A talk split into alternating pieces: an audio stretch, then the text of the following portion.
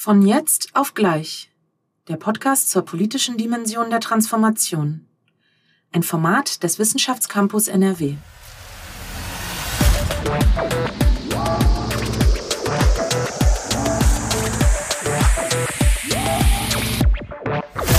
Herzlich willkommen bei der sechsten Folge unseres Podcasts von jetzt auf gleich über die politische Dimension der Transformation.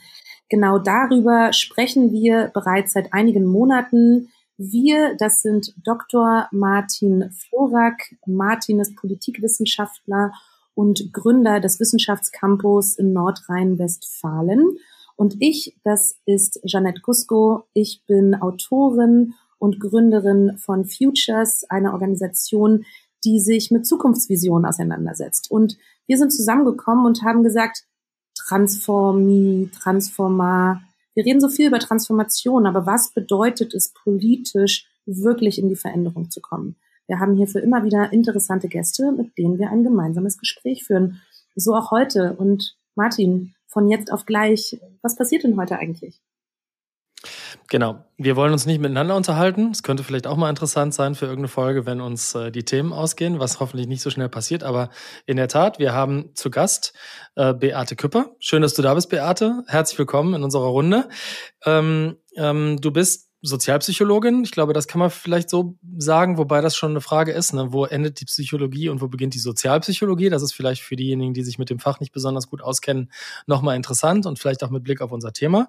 Äh, Beate Küpper hat eine Professur an der Hochschule Niederrhein. Die Professur ähm, hat die Denomination Soziale Arbeit in Gruppen- und Konfliktsituationen und das ist vielleicht schon so ein bisschen die Brücke und auch der Anlass für unser Gespräch, denn ähm, Beate Küpper ist Mitautorin der sogenannten Mitte-Studie oder der Mitte-Studie, die die Ebert-Stiftung seit einigen Jahren beauftragt und die sich ähm, mit politischen, aber eigentlich auch sozialpsychologischen Phänomenen auseinandersetzt, die so in der äh, Mitte der Gesellschaft ähm, eine Rolle spielen. Und genau das wollen wir zum Anlass nehmen, weil die Studie frisch erschienen ist weil sie Material liefert und vor allen Dingen, weil diese Mittelstudien durchaus ja auch größere und breitere Rezeption erfahren, also Interesse hervorrufen, öffentliche Begleitung und weil sie, so viel ist vielleicht gestattet, interessante und schillernde Namen tragen.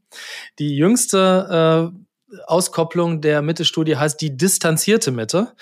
Und das ist einfach interessant, sich so ein bisschen anzugucken, was heißt denn jetzt eigentlich Distanz? Distanz wozu? Oder Distanz untereinander oder Distanz der Mitte zu den Rändern? Also dieser Distanzbegriff evoziert eine ganze Menge an Assoziationen. Insofern erst nochmal herzlich willkommen an dich, Beate. Schön, dass du dabei bist. Ja, vielen Dank für die Einladung in eure Runde. Ich habe mir in der Vorbereitung dann die Studie nochmal angeguckt, weil ausgekoppelt werden ja oft die Zahlen. Ne? Und was wir gehört haben in der Berichterstattung war äh, rund acht Prozent verfestigtes rechtsextremes Weltbild und so weiter. Das ist sicher interessant, kommen wir vielleicht gleich drauf, aber ich bin über was anderes gestolpert, was ihr in der Einleitung schreibt. Und ich will das vielleicht einmal kurz zitieren, weil ich finde, das schlägt so ein bisschen die Brücke auch zu dem, was Jeanette gesagt hat, was uns unter dem Gesichtspunkt Transformation interessiert. Es geht nämlich um eine Bezugnahme auf die ähm, auf den Krisenbegriff, der uns ja im Moment laufend und immer wieder begegnet. Und ich glaube, der uns ja auch schon mal in den Podcast beschäftigt hat, dass es ein interessanter Einstieg ist. Ich zitiere mal kurz aus eurer Studie, wenn ich darf, und das spannt so vielleicht den Rahmen auf, um ins Gespräch zu kommen. Und Zitat ist also, wenn in solchen Krisen, gemeint sind jetzt die ominösen Stapelkrisen, Polykrisen, wie auch immer wir sie nennen mhm. wollen. Also wenn in solchen Krisen die gewohnte gesellschaftliche Stabilität verloren geht, weil Veränderungen sich nicht aufhalten lassen und oft auch nicht mehr einfach steuerbar sind, liegt eine Zunahme Konflikten, Zunahme von Konflikten um Interessen, Ressourcen, Wertvorstellungen und Identitätsfragen nahe. Wer sind wir? Wer ist verantwortlich für die Belastungen? Was steht uns jetzt zu? Wie schaffen wir das? Können wir, wie bisher, auf den Staat, die Demokratie und ihre Institutionen vertrauen? Krisenzeiten sind Zeiten der Ungewissheit, also Zeiten, in welchen wir weder wissen, wie die Krise entstand, noch wohin die Reise geht. Menschen fühlen sich dann verunsichert, bedroht, entsichert, interessanter Begriff, aber auch enttäuscht, einsam abgehängt oder sie denken, es sei einfach alles in Unordnung geraten. Das ist mal so die Metafolie, ja. Ich mhm. werf dir das mal zu, so Beate, weil vor diesem Hintergrund die Frage, die mir gleich so ein bisschen provokativ in den Sinn kam, ist, ja, wundern wir uns denn, wenn wir doch die ganze Zeit den Leuten erzählen, wir haben Doppelkrisen, Stapelkrisen, Polykrisen, alles ist Krise. Denn diese Situation von sich überlagernden Krisen ist ja jetzt auch kein total neues Phänomen. Ich meine, wir haben Kriege gehabt, mhm. wir haben Kriege parallel gehabt.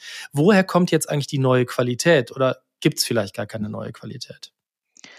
Ähm, ja, vielen Dank für den äh, Gedanken. Ich finde das ehrlich gesagt treibt mich das auch um. Denn wir wissen ja, dass, ich sag mal, mit Blick auf die Menschheitsgeschichte, wenn man mal so ganz weit ausholt, dann, ähm, ich bin keine Historikerin, aber das, was ich davon weiß, hat es noch nie so sichere Zeiten gegeben wie jetzt, objektiv gesehen.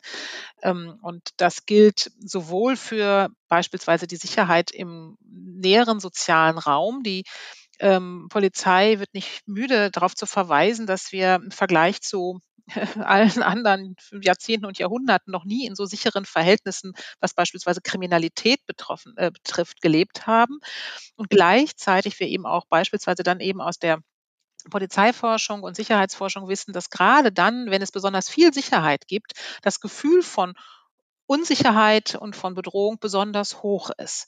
Und von mhm. daher finde ich, ist diese Frage absolut relevant. Was haben wir tatsächlich als ähm, de facto Indikatoren für Krise und ähm, da wissen wir nun ja aus, aus Wirtschaftszahlen, aus anderen Zahlen, dass da sowohl Dinge für Krise als auch Dinge gegen Krise sprechen. Also beispielsweise jetzt ganz aktuell äh, ist die Globalisierung denn in der Krise oder hat die Globalisierung, ist die nicht selbst schon eine Krise, weil sie eben sehr viel Veränderungen ähm, in auch bis runter ins persönliche Leben, in den Lokalraum und so weiter bedeutet? Oder ist das Ganze ein Gerede über Krisen, was dann auch das Gefühl von Krise erzeugt? Und jetzt bin ich ja, wie du sagst, selbst Sozialpsychologin und in der Sozialpsychologie beschäftigen wir uns ja immer damit.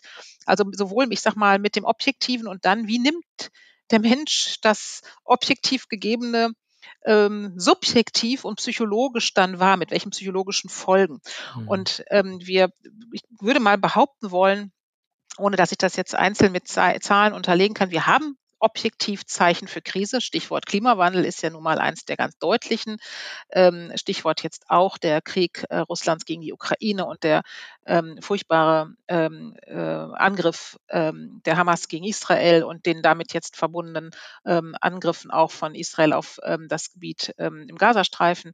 Das sind natürlich alles, äh, ich sag mal, objektiv schlimme Dinge, die dann auch ein Gefühl von Krise nicht nur als Gefühl erzeugen lassen, sondern da ist Krise einerseits.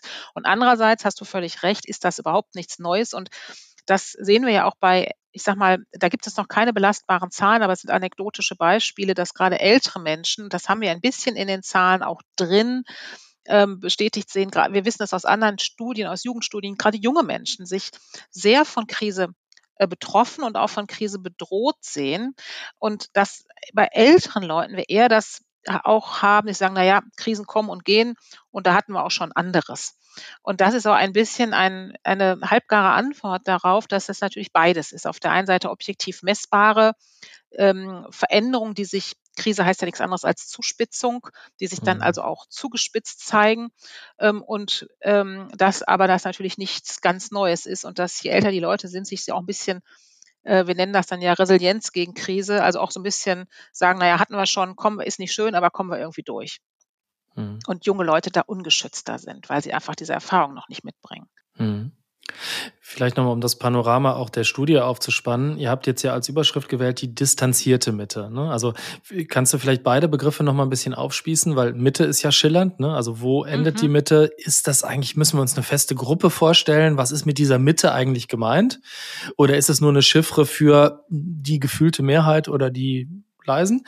Und dann die Frage, warum distanziert? Ne? Also, weil mhm. kann ja auch die engagierte Mitte kann ja auch offensiv möglicherweise bestimmte problematisch, normativ problematische Dinge nach vorne tragen. Also, wo kommt das distanziert her und wie geht das mit der Mitte zusammen? Ja, also ähm, die, wir benutzen absichtlich diesen sehr, ich sag mal, vage und schwammigen Begriff der Mitte, ähm, weil er auch im politischen Raum gerne genutzt wird. Und ähm, wir wissen, viele Parteien adressieren die Mitte, diese ominöse Mitte, diese schwer zu packende Mitte ähm, viele Parteien behaupten auch von sich zumindest, die Mitte zu repräsentieren und für die Mitte zu sprechen.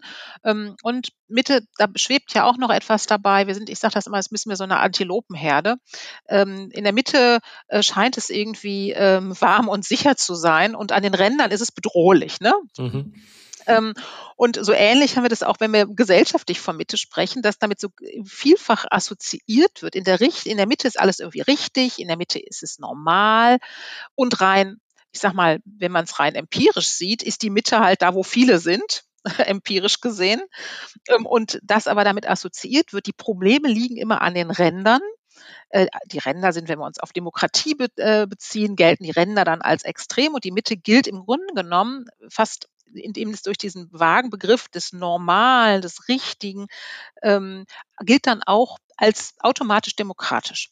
Und wir fragen in der Mitte-Studie, ist genau das, was wir machen. Wir leuchten in diese Mitte hinein und stellen dann die Frage, wie demokratisch oder vielleicht auch nicht so demokratisch sind denn jetzt eigentlich, ist denn eigentlich die, ähm, die breite Bevölkerung. Wir gucken explizit nicht auf ähm, sich selbst als extremistisch äh, outende Ränder oder äh, durch andere, ich sag mal, äh, Erhebungsmethoden gefundene extremisierte Gruppen, sondern wir machen repräsentative Bevölkerungsumfragen und schauen dann, wie sind die Stimmungslagen in Bezug auf Demokratie? Wie demokratisch ist denn die breite Bevölkerung eigentlich eingestellt?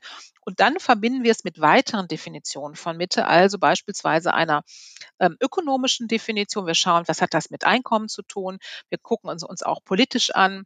Was hat das mit einer Selbstdefinition als ich bin politisch genau in der Mitte äh, zu tun? Um dann zu gucken, na, welche Einstellung haben denn diese Menschen denn dann tatsächlich? Wie sieht das auch mit dem Wahlverhalten aus?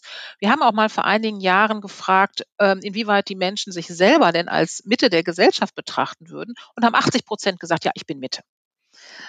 Ähm, und ähm, das heißt, das finden ganz viele, ungeachtet dessen, was sie dann tatsächlich als Einstellungen weiter darüber hinaus mitbringen. Und genau das ähm, ist denen dann die Frage, die die Mitte-Studie ähm, versucht aufzumachen und eine zumindest erstmal erste Antworten aufzufinden. Und das, was wir in diesem Jahr gesehen haben, ähm, ist, dass, da kommen wir ja gleich vielleicht nochmal darauf zu sprechen, ich mache das, greife das schon mal so ein bisschen vorne weg und es zeigen ja auch andere Studien, deutlicher Vertrauensverlust in Demokratie, auch ein deutlicher Vertrauensverlust in demokratische Institutionen, beispielsweise auch in Wahlen in öffentlich-rechtliche Medien, äh, ein deutlicher Anstieg auch an dem Gefühl mangelnder politischer Selbstwirksamkeit. Und dann geht das weiter über Anstieg von Verschwörungsmythen, Populismus bis hin zu, da kommen wir ja sicherlich gleich nochmal drauf, wirklich harten rechtsextremen Einstellungen.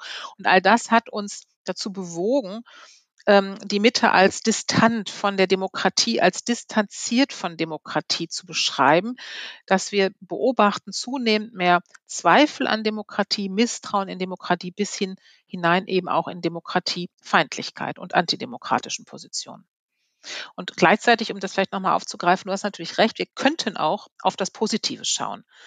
Ähm, denn nach wie vor sind, ähm, ist natürlich die große Mehrheit ähm, demokratisch eingestellt. Nicht nur, dass sie Demokratie unterstützt, sondern auch in ihren Einstellungen zeigt sie sich demokratisch, ähm, sodass das immer eine Frage ist, äh, gucke ich auf das äh, Glas ist halb voll oder halb leer. Es ist mehr als halb voll und gleichzeitig sehen wir eben doch, dass sich da etwas tut, dass zunehmend mehr Menschen in Distanz zur Demokratie gehen. Da würde ich, da würde ich gerne direkt ähm, reingehen, weil das ist natürlich spannend, was du da aufwirfst, weil wir über die Entwicklungen hören wollen. Also wo gibt es heute Unterschiede im Vergleich zum Gestern ne, und zum Vorgestern? Das wäre spannend für mich zu hören, ob du uns da einige Befunde, wo die Mitte sich hinbewegt, geben kannst, mhm. genau. Ähm, und auch, ob ihr ähm, Pfade oder Argumentationsmuster habt, warum, weshalb, ähm, ob es Korrelationen gibt oder ähnliches. Ich frage das auch nochmal vor dem Hintergrund, dass ja auch die ähm, neue Veröffentlichung von Steffen Mau, dem Soziologen, mit Kollegen kam, Tr Triggerpunkte, äh, wo eben auch genau die Frage aufkam, ähm, ist das Glas jetzt halb voll oder halb leer? Ne? Also ähm, wo er noch eine, eine größere Kohäsion auch gesellschaftlich ähm, ähm, analysiert, ähm, das eben genau an den Rändern und dass wir Veränderungen sehen, aber prinzipiell ist eine Stabilität gegeben. Das fände ich jetzt nochmal interessant, Beate, ob du da mal reinbohren kannst. Vielleicht ein bis zwei oder drei Punkte, die du aufgeworfen hast, wo ihr Fragen seht, Vertrauensverlust in das Funktionieren von Demokratie hast du anges ähm, angesetzt, darüber zu sprechen oder ähm, in Fragen von Selbstwirksamkeit, wie kann ich selber wirken? Ähm, wo kommt das her? Wo geht das hin? Ja, also als ein Beispiel vielleicht nochmal, das haben, fragen andere Studien ja auch immer, das Vertrauen in staatliche Institutionen. Das ist ähm, im Vergleich zu 2018, 19, da war es schon nur bei äh, rund 57 Prozent. Das ist jetzt runtergegangen, nochmal auf knapp 52 Prozent im Vergleich zu von vor zwei Jahren sogar nochmal deutlicher runtergegangen. Äh, auch das Gefühl politischer Machtlosigkeit, also beispielsweise so etwas wie Leute wie ich haben sowieso keinen Einfluss darauf, was die Regierung tut, ist gestiegen, nochmal von ähm, 2018, 19 von 30 Prozent auf jetzt 39 Prozent. Ähm, es war dazwischen mal ein bisschen besser. Und ähm, wenn wir dann ähm, uns ähm, die, den Populismus angucken, also diese Kernerzählung, die regierenden Parteien, die Eliten betrügen das moralisch reine Volk also diese Kernerzählung haben wir beispielsweise mit aufgegriffen. Und der Populismus ist in diesem Sinne dann auch in den letzten vier Jahren von 25 Prozent auf ähm, knapp 33 Prozent gestiegen und im Vergleich, da würde ich gerne gleich nochmal mehr zu sagen, zu 2021 nochmal deutlicher noch gestiegen. Da waren es nur bei 20 Prozent.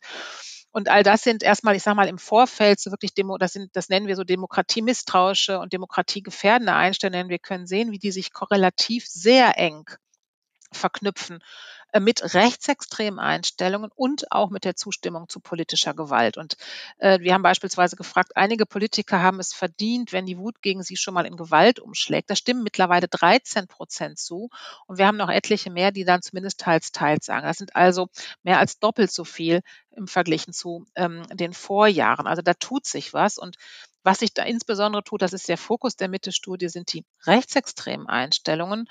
Und wir erfassen rechtsextreme Einstellungen im Bezug auf eine sogenannte Konsensdefinition, die sich mal Wissenschaftler, ähm, das waren damals nur Männer, glaube ich, 2006 äh, überlegt haben mit Bezug auf viel Theoriearbeit. Was sind eigentlich die Kerndimensionen rechtsextremer Einstellungen? Und die erfassen wir mit drei politisch-historischen Dimensionen, also Befürwortung einer Diktatur, äh, nationaler Chauvinismus, Verharmlosung des Nationalsozialismus und mit drei ähm, sozial-völkischen Dimensionen, Fremdenfeindlichkeit, Antisemitismus, Sozialdarwinismus. Und wir können in, auf allen Dimensionen deutlichen Anstieg sehen. Und wir erfassen es wirklich streng. Das sind also jetzt beispielsweise Aussagen wie, der Nationalsozialismus hatte sein, auch seine guten Seiten oder es gibt lebenswertes und unwertes Leben oder auch heute noch ist der Einfluss der Juden zu groß. Also wirklich unmissverständlich äh, Dinge, auch etwas wie Deutschland braucht eine einzige starke Partei, die das Volk insgesamt repräsentiert. Also unzweifelhaft Aussagen, die nicht mehr äh, im, ich sag mal, äh, demokratisch sind in, im Sinne unseres Grundgesetzes. Und wer dann diesen ganzen 18 Aussagen, die wir da haben, eher oder voll und ganz zustimmt auf so einer fünfstufigen Antwortskala, der kriegt dann ein geschlossen rechtsextremes Weltbild attestiert. Das ist also ein ganz, ganz, ganz strenges Maß. 8,3 Prozent der Befragten, repräsentative Befragung, haben so ein geschlossen rechtsextremes Weltbild. Das sind mehr als dreimal so viel wie in den Vorjahren. Und das ist für Einstellungen wirklich ein dramatischer Anstieg, die bekanntlich so eine zähe Masse sind. Und von daher würde ich, und, und, und was wir auch noch beobachten können, ist, dass der, wir nennen das Graubereich, Menschen, die ähm, all diesen harten Aussagen nicht zustimmen, die also nicht rechtsextrem eingestellt sind, die sie aber auch nicht deutlich ablehnen, sondern die dann beispielsweise teils, teils sagen. Und das, also man muss sich das mal auf der Zunge zergehen lassen. Es gibt lebenswertes und unwertes Leben, teils, teils Zustimmung. Das ist ein Hammer. Ähm, und das sind jetzt, wenn man das zusammenrechnet, ähm, nochmal äh, weitere, äh, fast 20 Prozent, die sich in so einem Graubereich befinden. Auch das ist der, der hat deutlich zugenommen. Ähm, also Leute, die sind nicht rechtsextrem, aber die sind auch nicht voll demokratisch eingestellt, sondern die sind so teils teils oder sie stimmen mehr zu, als sie ablehnen. Und deswegen würde ich so ein bisschen, ähm, ich sag mal, äh, Steffen Mau an einer gewissen Stelle auch widersprechen wollen. Ähm, ja, natürlich, die Mehrheit ist nach wie vor demokratisch, das dürfen wir nicht vergessen. Und die sind die allerwichtigsten, auf die würde ich gerne auch nochmal zu sprechen kommen. Einerseits. Andererseits sehen wir doch deutliche Bewegungen, dass bis weit in die, ich sag mal, ähm, äh, Bevölkerung hinein inzwischen der aggressive und laute Populismus der letzten Jahren äh, eingesickert ist und seine Spuren hinterlassen hat. Und wir dürfen ja letztlich nicht vergessen, er greift schlummernde Ressentiments auf, die wir hier seit Jahrhunderten oder Jahrtausenden haben, ne, gegen die anderen, gegen die Juden, gegen die Frauen und so weiter, gegen die Fremden, wärmt sie an, verknüpft sie, äh, wenn wir über Krisen sprechen, mit dem Gefühl von Bedrohung ähm, und äh, mit dem Gefühl zu kurz gekommen zu sein und nicht das zu bekommen, was einem vermeintlich zusteht. Und das wird befeuert durch eine extreme Rechte, die weltweit global miteinander vernetzt ist und ähm, die das sehr gut seit etlichen Jahren bespielt mit Bildern, mit Chiffren. Äh, wenn ihr mal denkt an den, ähm, den, den Sturm auf das Kapitol am 6. Januar 2021. Wir hatten dann zwei Jahre später fast gleiche Bilder in Brasilia auf das Parlamentsgebäude, auch da mit den gleichen Erzählungen, mit den gleichen Verschwörungs populistischen Verschwörungserzählungen, aber was wir vergessen haben, ist manchmal, wir hatten schon im August 2020 aus einer Corona-Demonstration heraus in Berlin den Versuch der Erstürmung des Treppen des Reichstagsgebäudes. Und auch da war schon deutlich auch für den Laien erkennbare Rechtsextreme mit entsprechenden Tätowierungen, mit entsprechenden Flaggen, neben Otto Normalbürgerinnen, Otto Normalbürger eben zwar breite Milieus, die da versammelt waren. Und das ist tatsächlich etwas, was ja nicht umsonst den Verfassungsschutz auch dann dazu veranlasst hat, ähm, seit 2021 ähm, einen neuen Beobachtungsbereich aufzurufen, nämlich ähm, den Beobachtungs, ich sag mal, das äh, Feld der verfassungsschutzrelevanten Delegitimierung der Demokratie, äh, weil er eben auch sagt, da tut sich etwas, was eben nicht mehr einfach, ich sag mal so einfach zu beschreiben, einfach in Anführungsstrichen, einfach zu beschreiben ist mit, da haben wir ähm, radikalisierte rechtsextreme Gruppen und der Rest, da ist alles Taco. Ja, da fällt mir erstmal nur Puh ein, bei allem, was du gerade so kondensiert auch wirklich erzählt hast. Vielen Dank, dass du uns auch mal die Items erzählt hast, also was da wirklich abgefragt wird, um das wirklich unmissverständlich zu machen. Ähm, du sprachst nochmal von der Dynamik, die wollte ich kurz aufgreifen, ähm, die dahinter steht, die, glaube ich, sehr wichtig ist. Wir sehen das ja auch beim Wahlverhalten in Teilen. Also 66 Prozent aller ähm, derjenigen Wahlberechtigten, die in Bayern gewählt haben, haben rechtskonservativ bis rechtsextrem gewählt bei der Landtagswahl oder auch äh, die Dynamik der, ähm, der Wahlumfragen ne, zu, zur AfD, äh, beispielsweise in Brandenburg, wo eine recht hohe Dynamik in diesem Jahr ist, an, am Anstieg von Prozentpunkten derjenigen, die sich vorstellen könnten, im nächsten Jahr zur Landtagswahl die AfD zu wählen. Also ähm, das ist etwas, was ich, ähm, was äh, mich besorgt, in der Tat, auch so wie du das beschreibst. Ich fände es nochmal spannend von dir zu hören. Du beschäftigst dich ja mit der Verbreitung von demokratiefeindlichem Gedankengut auch. Ne? Wie kann diese oder wie findet diese Verbreitung überhaupt statt? Du hattest jetzt das Beispiel zum Beispiel ähm, von der Demonstration am Bundestag, die dann eskaliert ist und wo ein halber Sturm auf den Bundestag stattgefunden hat. Was wisst ihr denn darüber? Also wie die Verbreitung von Einstellungen stattfindet und die Dynamik dazu? Mhm. Also vielleicht nochmal kurz vorneweg, weil du das gerade so in einem Atemzug gesagt hast, und ich verstehe das auch aus einer politikwissenschaftlichen Betrachtung, ähm, aber Menschen, die ähm, konservative Parteien, also die CDU, CSU wählen, ähm, sind gerade nicht rechtsextrem eingestellt. Und das ist nochmal ganz wichtig. Wir haben das, ja, ähm, haben das nämlich auch nach ähm, Wahlpräferenz geprüft ja, die Wählerinnen und Wähler, die vorhaben, der AfD ihre Stimme zu geben, die sind zu 24 Prozent, haben sie ein geschlossen rechtsextremes Weltbild. Und dann kommen nochmal die vielen dazu, die einzelnen Fragmenten oder Subdimensionen zustimmen, beziehungsweise in so einem Graubereich. Die Wählerinnen und Wähler der CDU, CSU sind äh, auffallend wenig. Also wir haben rechtsextreme Einstellungen vereinzelt in allen Parteien. Ähm, besonders deutlich und mit Abstand am häufigsten bei denen der AfD. Aber gerade eben die Wählerinnen der konservativen Parteien sind nicht rechtsextrem eingestellt. Ich glaube, das ist nochmal ganz, ganz wichtig hervorzuheben. Ähm, und äh, auch als, ehrlich gesagt, politische Botschaft ist das wichtig hervorzuheben aus meiner Sicht, obwohl das jetzt hier nicht mein Job ist. Ja, ähm, absolut. und ja. Ähm, das Zweite ist, was, was es für tatsächlich ähm, Ursachen gibt. Wir haben, ich sag mal, die großen gesellschaftlichen Ursachen, aber wir haben eben auch, und das war, deswegen habe ich auf diese weltweiten Verbindungen verwiesen, das ist nicht unsere Studie, das zeigen andere Studien. Ne?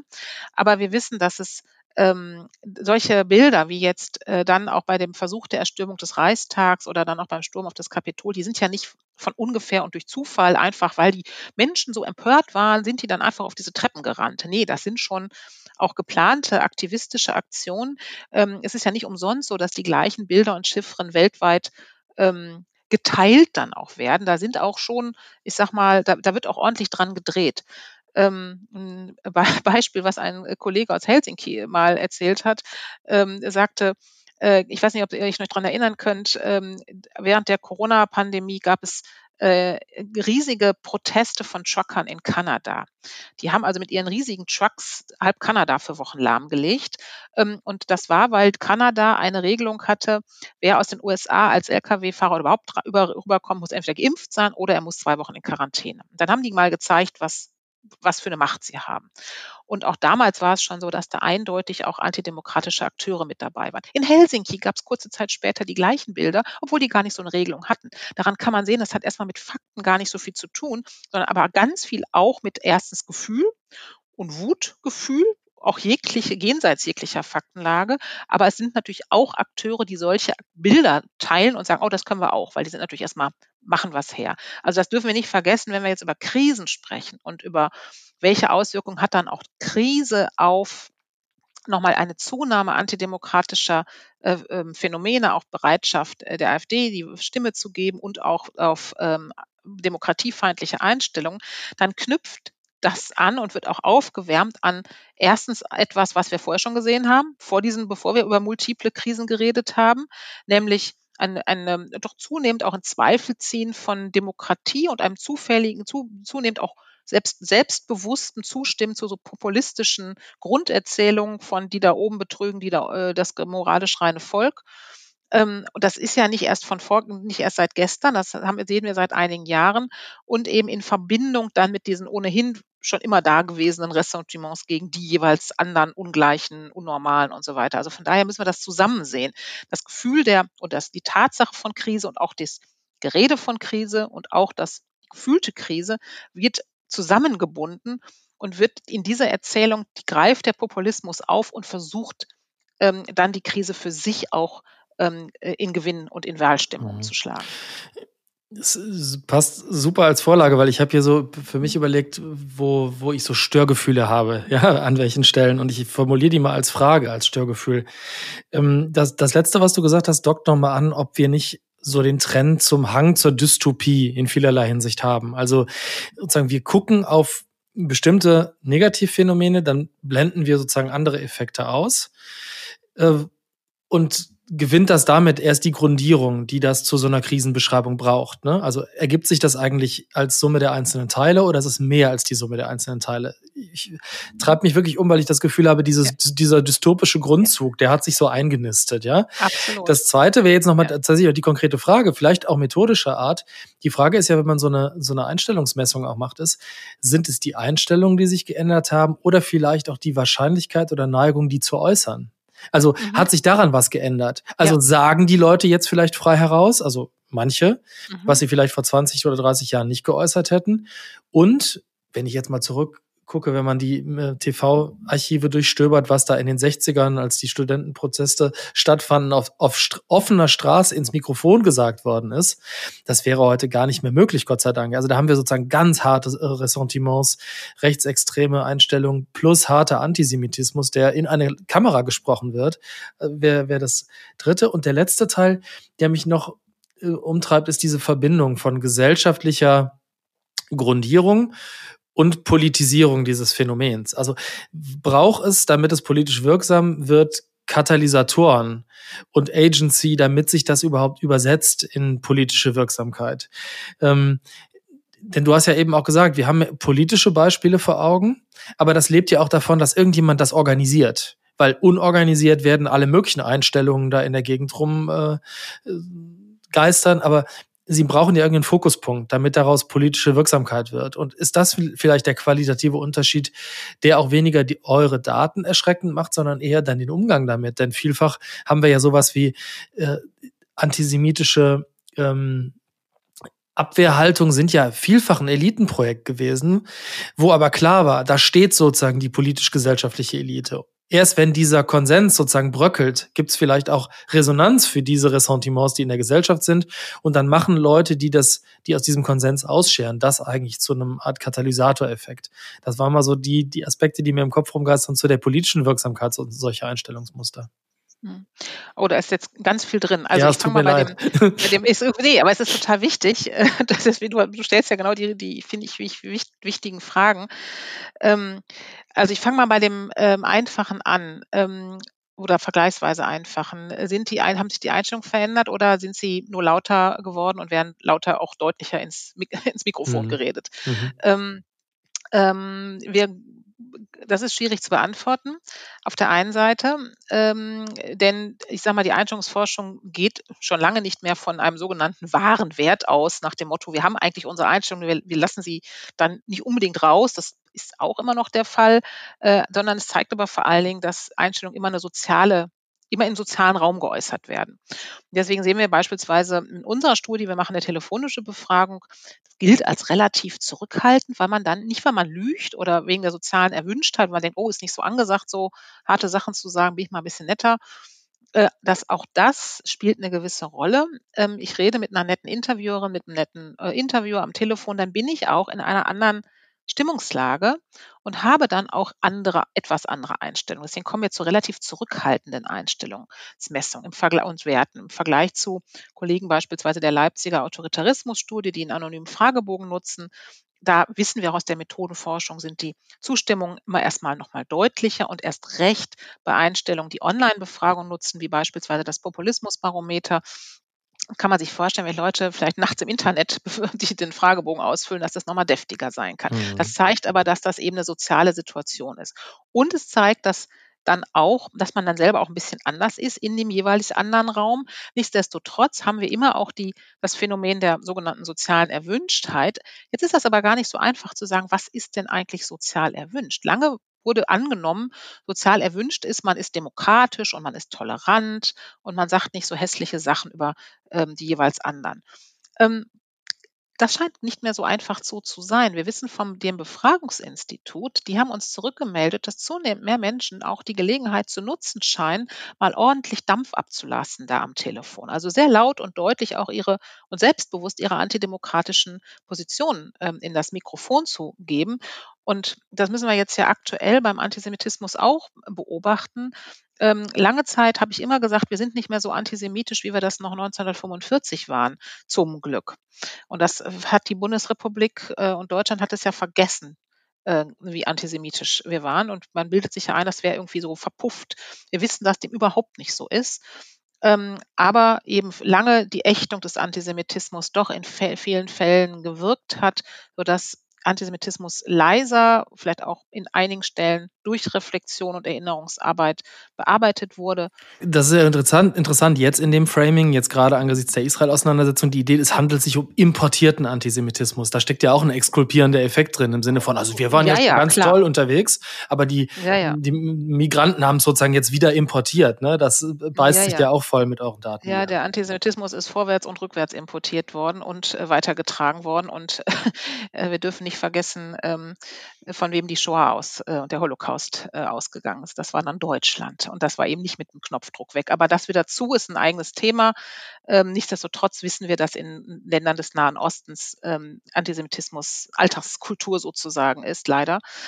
Klammer wieder zu, äh, war bei uns da auch Alltagskultur und ist es vielleicht in Teilen noch. Aber wir sehen eben, dass da auch das laut Zustimmen jetzt wieder ähm, offen. Also daran können wir sehen, dass sich soziale Normen im sozialen Raum eben immer, immer auch eine Frage des sozialen Raums sind. Und auf den Demonstrationen jetzt eben wieder offen völlig antisemitische Dinge in die äh, Kamera gesagt werden. Aber deine Frage ging ähm, ja in Richtung, braucht es dann auch Agency, ähm, um ähm, Krisenzeiten und Krisengefühle ähm, zu übersetzen. Ähm, und wir haben in der Studie also nein, ich mache nochmal erstmal den, den, den ersten, die erste Frage zu. Ähm, ich bin fest davon überzeugt, die Einstellungen haben sich geändert. Es haben sich aber auch dieses offene und deutliche Äußern dieser Einstellung geändert. Also beides stimmt. Ähm, und ähm, ich glaube, dass deswegen, weil ich, wie ich vorhin die Ergebnisse zitiert habe, wir das ja nicht nur bei den hart rechtsextremen Aussagen sehen können und bei diesem groß gewordenen Graubereich, sondern eben auch bei diesem Vorfeld Misstrauen. Man plappert eben erstmal nach, auch die da oben und die machen ja sowieso nicht und ich vertraue der Demokratie auch nicht mehr. Das ist so leicht dahingesagt und irgendwann glaubt man dran und dann übersetzt man das dann und dann wird das irgendwann zu einer, verfestigt sich zu einer Einstellung. So, jetzt mache ich dieses Thema zu und gehe nochmal auf diese äh, äh, Katalysationsfrage zurück. Wir haben ähm, gefragt, wie, wie stark betroffen äh, bist du persönlich durch die Krisen? Da sagen nur 31 Prozent, ich fühle mich stark betroffen. Wenn man fragt, wie stark betroffen sind Menschen wie du von der Krisen, von den Krisen, dann sind das schon 39 Prozent. Und wenn man sagt, wie stark ist Deutschland betroffen von den Krisen, dann sind das über 50 Prozent, die zustimmen. Und dann können wir ganz gut sehen, dass je vager es wird und je weiter das von mir weg ist und ich, je weniger ich das an meiner eigenen Realität überprüfen kann, desto betroffener fühlen sich die, äh, ist eigentlich das Gefühl. Das macht, das macht nochmal, zeigt nochmal, dass da eben eine Menge Übersetzungsleistungsraum dazwischen ist. Zwischen dem ganz Persönlichen und den Menschen wie, wie mir und Deutschland insgesamt. Das geht immer weiter weg. Und da ist genau der Raum für diese, für diese Agency, die du gerade angesprochen hast, aus meiner Sicht. Und ähm, das zweite ist, wir haben dann, also es ist ja nicht so, dass Krisenbetroffenheit automatisch in ein Gefühl von Verunsicherung und Ungewissheit führen muss. Denn Veränderung, viele Menschen sagen, ja klar haben wir Veränderung, vielleicht haben wir auch krisenhaft zugespitzte Veränderungen, aber wir müssen da vielleicht, das sagen ganz viele bei uns, wir müssen als, wir haben nach Krisenmodi gefragt, welchen Modus die Leute vorschlagen, um durch die Krise zu gehen. Ganz viele sagen, wir müssen jetzt Solidarität mit den Schwächsten zeigen. Genau. Das heißt aber nicht, dass wir uns nicht verändern müssen oder können, sondern dass wir eben Menschen, die das nicht so leicht können, helfen müssen und unterstützen müssen. Aber vielen ist schon durchaus klar, dass es Veränderungen braucht. Zum Beispiel sagen 75 Prozent, angesichts des ähm, Kriegs gegen die Ukraine ist noch mal, wird nochmal, der Krieg gegen die Ukraine macht nochmal deutlich, dass wir uns bei der Energiewende mehr beeilen müssen. Das sagen 75 Prozent.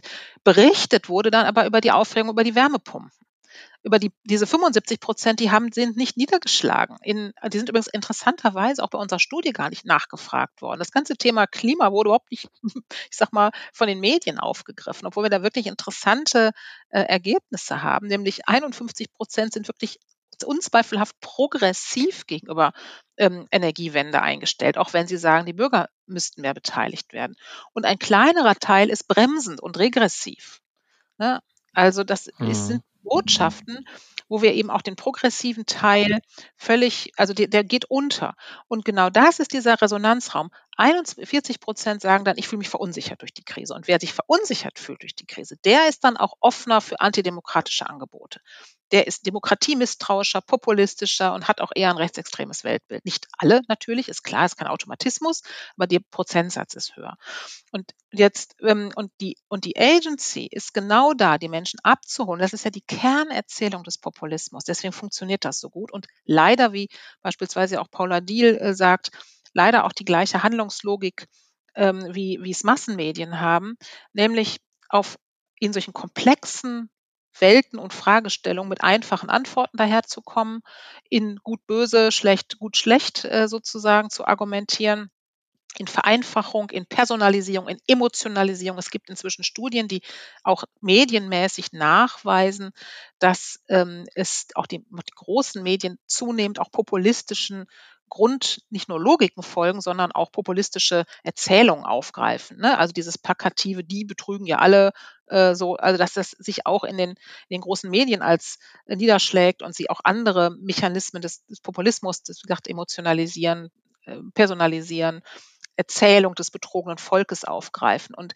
das sind alles Dinge, wo wir sagen, da haben wir eine Agency, da haben wir einmal, ich sag mal, Massenmedien, ob nun Social, Masse, Social Media oder andere, mit ihren Eigendynamiken und Eigenlogiken, die diese, die, die das katalysieren und eben auch ganz gezielt ähm, äh, Akteure äh, der äußersten Rechten, die das als Programm haben. Wir dürfen nicht vergessen, die, eine explizite Strategie der äußersten Rechten ist es, Chaos zu erzeugen.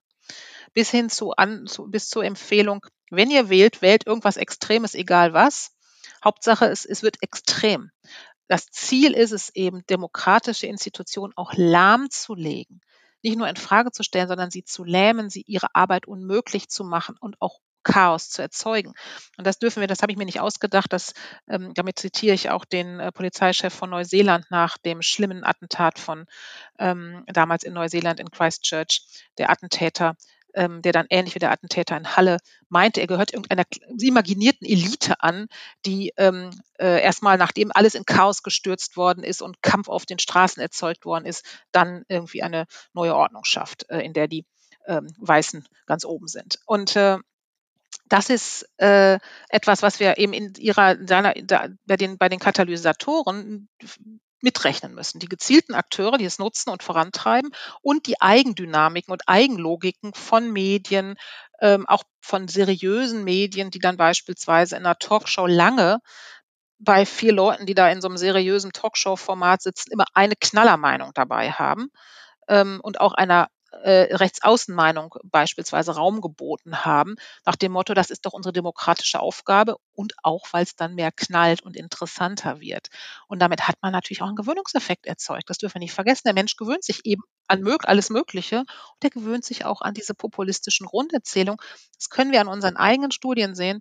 Wir haben uns vor vier Jahren ernsthaft die Frage gestellt, können wir diese Rechtsextremismus-Aussagen überhaupt noch verwenden? Das ist doch so old-fashioned. Ähm, da stimmt doch niemand mehr zu. Wir hatten auch sehr niedrige Werte und gesagt, der Rechtsextremismus hat ein modernes Gewand gekriegt, das ist zu altmodisch. Oh, ist ja wieder gekommen. Ne? Und wir können die auch wieder fragen und die Leute springen auch nicht durchs Telefon, wenn wir solche Sachen fragen. Und daran kann man sehen, dass sich doch auch was verändert hat. Hm. Ich glaube, wir haben einen ganz schildernden Überblick zur, zur Mitte und auch zur Distanziertheit der Mitte. Mich würde noch eine Frage interessieren zu der Frage der Größenverhältnisse und dem Veränderungsimpuls. Das geisterte mir noch mal im Kopf rum. Denn in vielerlei Hinsicht, und zwar egal, jetzt völlig wertfrei, ob man die Veränderung dann als gut oder schlecht bewertet, ist ja so eine, also gesellschaftliche oder politische Veränderung häufig gerade kein Mehrheitsprojekt, sondern sozusagen avantgardistische Minderheiten, die was nach vorne schieben und dann versuchen dafür politischen Rückhalt zu organisieren. Ähm, dieses ist unser Fokus auf diese Mitte, verstellt vielleicht genau den Blick dafür und verstellt den Blick dafür, dass wir vielleicht auch äh, progressive Minderheiten haben, die sozusagen jenseits dieser distanzierten Mitte eine ganze Menge gesellschaftlichen Fortschritt äh, organisieren und vielleicht in der dystopischen Variante, wie viel ähm, potenziell organisierbare Minderheit steckt denn jetzt bei euren Daten da drin, die auch sozusagen retardierende Momente einbauen können und vielleicht im Prinzip reaktionären Kräften Vorschub leisten und sagen, da braucht es gar nicht die große Zahl und auch nicht die schweigende Mehrheit, sondern es reicht eine kleine lautstarke Minderheit, um das Rad in vielerlei Hinsicht zurückzudrehen. Gibt es dazu ein bisschen belastbare Erkenntnisse? Wir wissen ja aus der deutschen Vergangenheit, dass äh, Minderheiten durchaus Einfluss gewinnen können. Die NSDAP hatte von ähm, gut zwei Prozent noch bei der Wahl 2028, 29 auf dann ähm, 42 Prozent äh, wenige Jahre später. Ähm, das ging rucki zucki. Ne?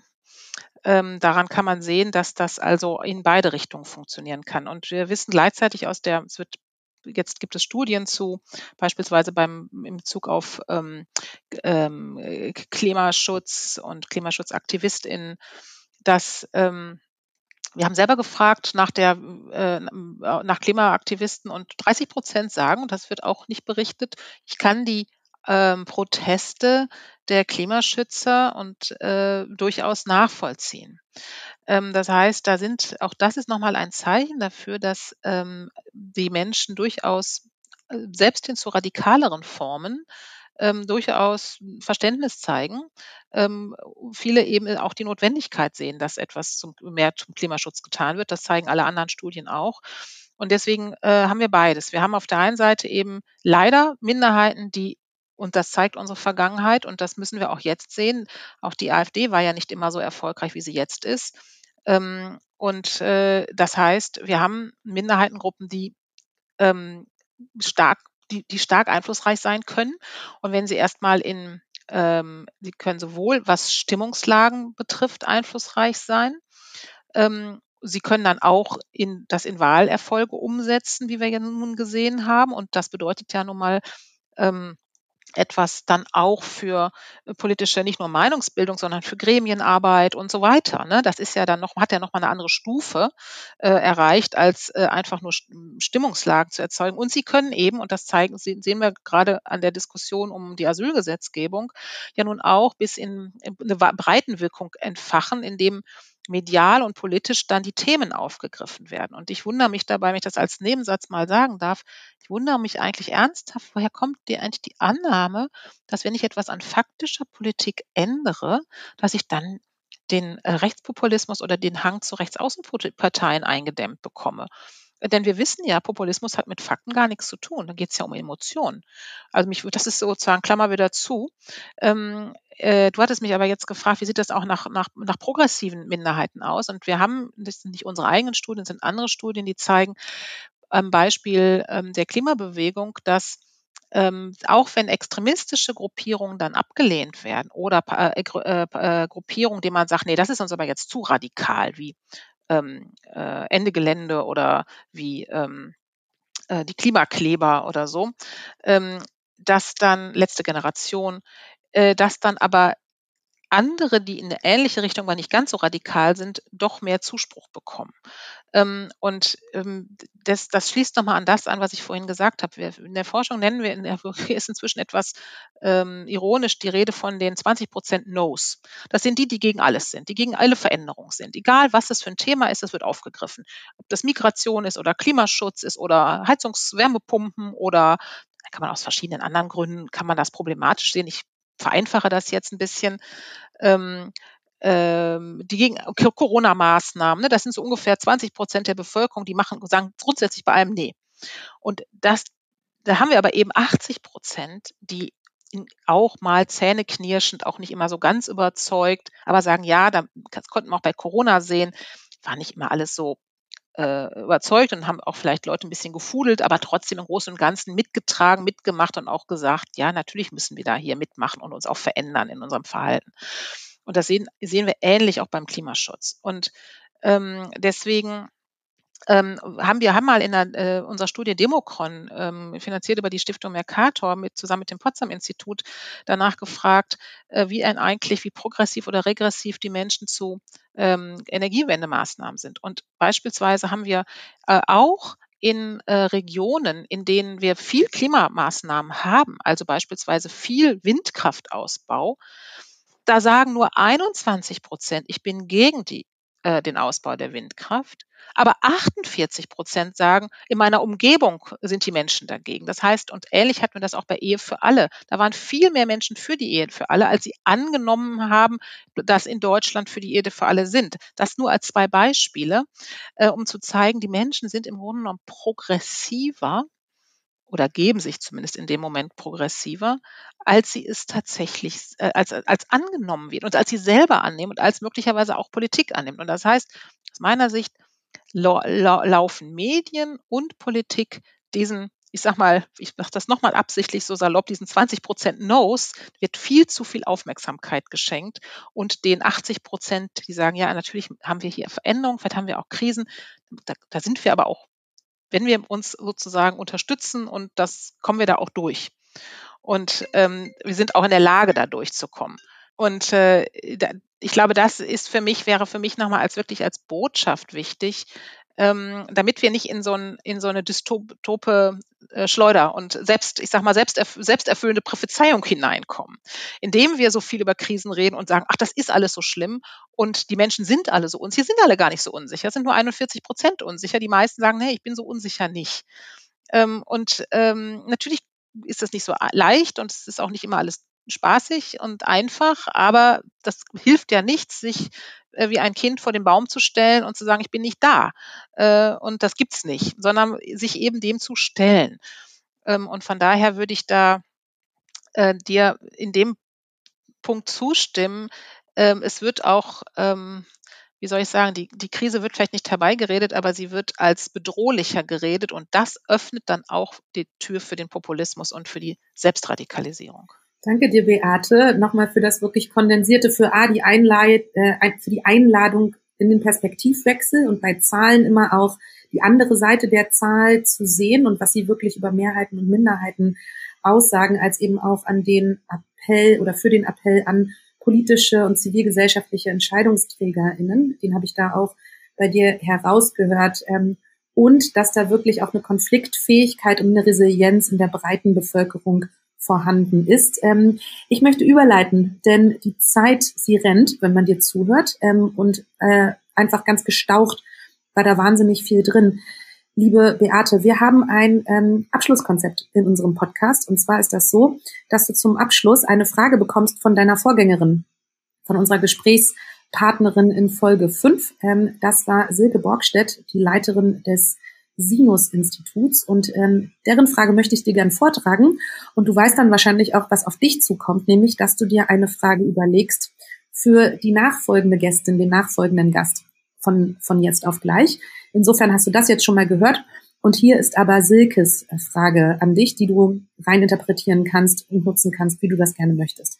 Und ihre Frage war, warum machen wir das? Also warum arbeiten wir an Veränderung? Warum forschen wir dazu? Warum versuchen wir weiter zu vermitteln? Und wie kann denn das Ergebnis von Veränderung aussehen? Wie kann Transformation auch vermittelbar werden? Oh, das schließt ja eigentlich an das an, was ich gesagt habe. Wir, ähm, äh, dass die, die Darstellung von Veränderung als etwas Bedrohliches oder als etwas, was wir verändern uns alle. Wir werden älter, unsere, wir machen andere Dinge, wir fahren auch nochmal woanders hin, wir werden, werden, ändern vielleicht unseren Job. Ähm, und wir wissen, das ist immer mit gewisser Aufregung verbunden, weil wir es eben nicht kennen. Das ist neu. Ähm, und gleichzeitig sind wir auch neugierig. Und ähm, jetzt wissen wir aus der Psychologie, das können wir schon bei jedem kleinen Kind auf dem Arm der Eltern sehen, da ist, wenn was Neues ist, immer beides. Ne? Da ist sozusagen ähm, äh, gewisse Angst und man zieht sich zurück und gleichzeitig auch ein neugieriges nach vorne gucken und mal tasten und auch spannend finden. Und äh, wir wissen aus der Bindungsforschung, wenn ich das mal ganz psychologisch sagen darf, sicher gebundene Kinder, ne, überwiegt dann auch die Neugierde, wenn sozusagen die Vertrauensperson im Hintergrund ist und absichert. Und ich glaube, das ist etwas, was damit können wir als Mensch sehr viel anfangen als Grundgefühl. Und warum äh, arbeiten wir zur Veränderung? Und ich glaube, dass wir noch mehr arbeiten brauchen zu Veränderungsbereitschaft und wie wir sie auch stärken können. Denn ich war jetzt auch bei der Vorbereitung für euren Podcast nochmal überrascht. Äh, Veränderungsbereitschaft wird fast nur in Zusammenhang mit dem Arbeitsleben erfasst. Denn da hat es in den letzten Jahren sehr viele Veränderungen gegeben, Digitalisierung und so, die auch für viele Leute auch echt überfordern und stressig und schon wieder was Neues und wieder so erlebt worden ist, wo man dann auch nicht mehr resilient ist, sondern sagt, man merkt ja an sich selber noch eine Veränderung und noch eine Veränderung. Ah nee, jetzt ist aber zu viel. Das schließt sich ja auch dann es merkt man richtig, wie man kognitiv und gefühlsmäßig eng wird und sagt, das ist mein Kasten, den mache ich und den Rest mache ich nicht mehr. Da bin ich auch nicht mehr offen. Ich glaube, das wäre für mich wichtig für die Forschung, da nochmal mehr reinzuschauen, wie ähm, Mut zu Veränderung ähm, und ähm, weg von diesem, ähm, ich sag mal, Veränderung als etwas Negatives, sondern das dürfen wir nicht vergessen, das, was äh, du hattest am Anfang von den Politkrisen getroffen, gesprochen, ähm, Martin. Wir haben, nennen das ja in der Forschung auch die Megatrends, also diese globalen Veränderungen. Die sind ja auch mit ganz viel Möglichkeiten und Hoffnungen verbunden. Und du hattest geschrieben, über die progressiven Gruppen gesprochen. Wie viele Menschen ähm, wollen eben nicht in eine ähm, scheinbar heile Vergangenheit, die nämlich so heil für viele nicht war, nämlich gerade für diejenigen, die mal automatisch ausgegrenzt waren, die weniger wert waren, die weniger zu melden hatten, weniger Ressourcen hatten. Das ist ja mit sehr viel Hoffnung auch verbunden, der Weg der Demokratisierung in den letzten Jahrzehnten. Ähm, und da hat sich ja nur auch de facto viel ins Positive ähm, progressiv verändert dass wir nicht mehr die gleichen nur haben, die in den was zu melden haben und, und die anderen, die am Katzentisch sitzen, wenn man, das ist schon die harmlose Variante. Ähm, und äh, von daher glaube ich, wäre das ein, ein, ein Forschungs, in gewisser Weise ein Forschungsdesiderat, wo wir nochmal reingehen könnten, mehr reingehen müssen. Wie kann Menschen gestützt werden? Ähm, etwas, ich sag mal, ähm, Veränderung ähm, mutig und gleichzeitig mit demokratischer Kultur anzugehen. Und das ist etwas, was ich mir wünschen würde, wenn ich das zumindest so sagen darf. Das darfst du natürlich. Ähm, ich finde auch gerade unser Podcast ist auch ein Ort, um Wünsche und Visionen auch zu äußern. Möchtest du denn Veränderungsbereitschaft als Wort nutzen, um eine Frage für unseren nächsten Gast zu formulieren? Oder hast du was anderes, was dich brennend interessiert? Hm. Mich würde ehrlich gesagt ähm, auch mal historisch interessieren, falls ihr auch noch eine Historikerin, Historiker in der Runde habt, wie das äh, mit Veränderung in der Geschichte ausgesehen hat. Ähm, denn wir haben nun die großen Weltreiche, die dann auch mal äh, sich ins Negative verändert, die aufgestiegen und wieder abge und kaputt gegangen sind. Ob es Hinweise aus der Vergangenheit gibt, wie mit Veränderungen umgegangen ist, worden ist, ohne sich äh, die also auch übereinkam, wieder auch etwas Positives draus sich hat schöpfen lassen. Das würde mich interessieren.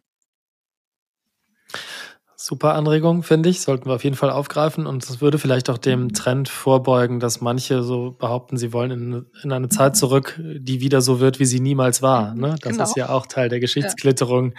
dieses Projektes. Insofern super, danke für die Anregung ähm, dafür zum Schluss. nehmen wir, glaube ich, unmittelbar mit auf. Und ansonsten, glaube ich, ist auch mit Blick auf die Zeit angezeigt, dir vielen Dank zu sagen. Es war sehr interessant, sehr aufschlussreich. Ähm, ich habe jetzt zwar noch 30 weitere Fragen, die ich gestellt hätte. Ich habe 50. Sehr gut. Also die sammeln wir für die nächste Runde und setzen es bei anderer Gelegenheit fort. Vielen, vielen Dank ja. an dich, Beate. Ja, vielen Dank an euch. Danke, Beate. Und ich gehe nach Hause mit dem Bild ähm, der Antilopenherde. genau. genau. Und welche, welche Löwen sie umkreisen. ja, ja, genau. genau. genau. genau. Danke dir. Danke euch. Tschüss.